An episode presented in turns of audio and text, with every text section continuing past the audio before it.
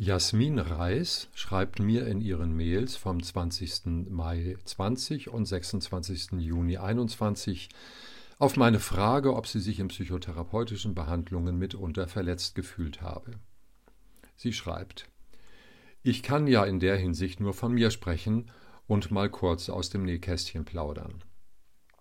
Ich hatte einen Therapeuten, tiefenpsychologisch fundiert, mit knapp 18.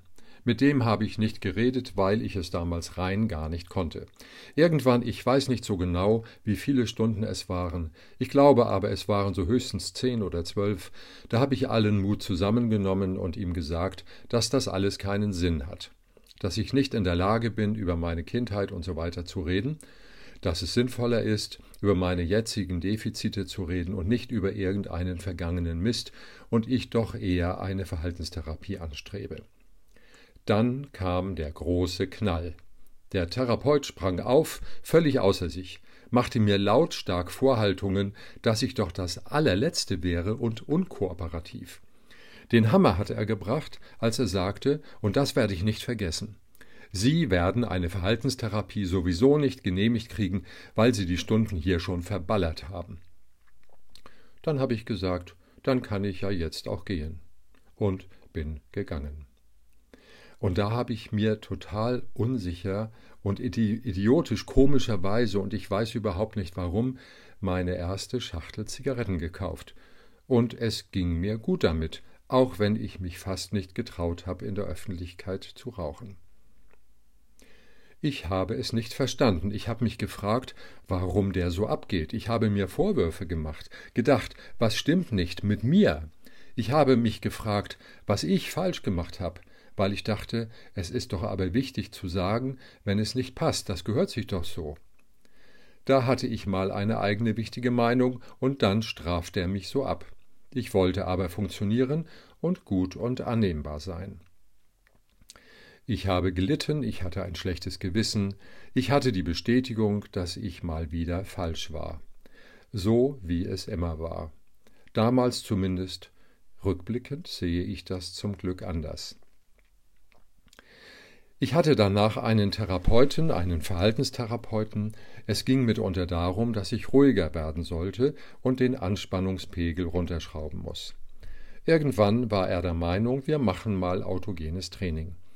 Er hat mir dann so eine leiernde Kassette, ja sowas gab's damals noch, angemacht, meinte, ich solle mich hinlegen, die Augen schließen und zuhören und mitmachen.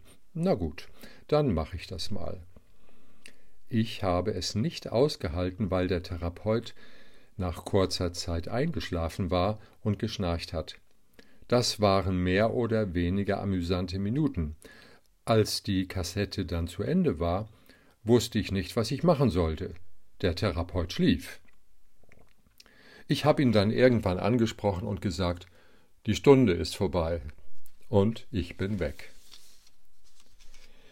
Ausschlaggebend, dass ich dort die Therapie nicht weitergeführt habe, ist folgendes. Da ich ja nicht geredet habe und angeblich immer alles schick war, hat mir der Therapeut eine wahrscheinlich für ihn wichtige Frage gestellt. Die Frage war nämlich, kann es sein, dass Sie mehr für mich empfinden und sich deshalb nicht trauen, mit mir zu reden? Ich habe das Gefühl, es macht so keinen Sinn. Da bin ich aus allen Wolken gefallen. Auch das habe ich damals nicht verstanden. Warum stellt ihr mir so eine Frage? Was stimmt nicht mit ihm? Hat er sich vielleicht irgendwas eingebildet? Ich hab dem bestimmt keine schönen Augen gemacht. Ich doch sowieso nicht. Der spinnt doch. Also, so toll war der nun auch nicht. Ja, so war es. Und das hat mich damals echt geprägt. Sowas macht unsicher. Sowas muss nicht sein. Ich muss doch sowieso immer aufpassen, was ich sage, immer vorsichtig sein, also früher. Ich habe niemals einen einzigen Gedanken darüber verschwendet, dass ich den irgendwie gut finden könnte. Dann habe ich es geschafft, einen Therapeuten zu finden, bei dem ich mich vom ersten Moment an wohlgefühlt habe und ich sofort wusste, das währt was. Klar dauerte es, aber ich habe sehr viel mitgenommen und wäre jetzt nicht auf dem Stand, wo ich jetzt bin. Es gab wenig Komplikationen, und wenn, dann war ich diejenige, die blockiert oder gezickt hat. Es war immer harmonisch und ich hatte immer das Gefühl, es ist okay, einfach nur da sein zu dürfen. Ich will mich nicht aus dem Fenster lehnen, aber das waren die besten Zeiten meines Lebens.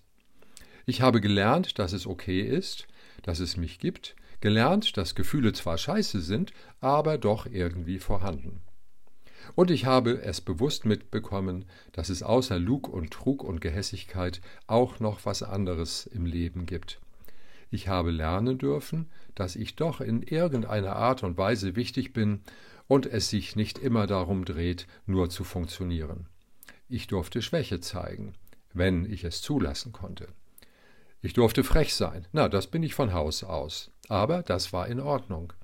Ich hatte nicht einen einzigen Moment in der Therapiezeit, wo ich dachte, ich wäre fehl am Platz, was ich leider zu oft noch denke. Ich fühlte mich sicher und geborgen.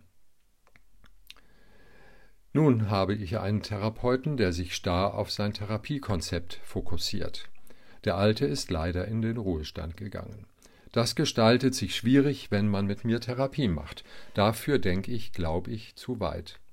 Und wenn ich, von, wenn ich mir von Haus aus meine Fragen selbst beantworten muss und soll, dann brauche ich da ja im Grunde auch nicht hin.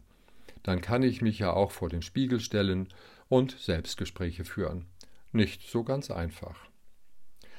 Und diese ganzen Diagnosen, an denen sich die Ärzte und Therapeuten festhalten, finde ich sehr übertrieben. Man geht zum Arzt, nach zehn Minuten Gespräch kommt dann eine Diagnose und daran wird festgehalten.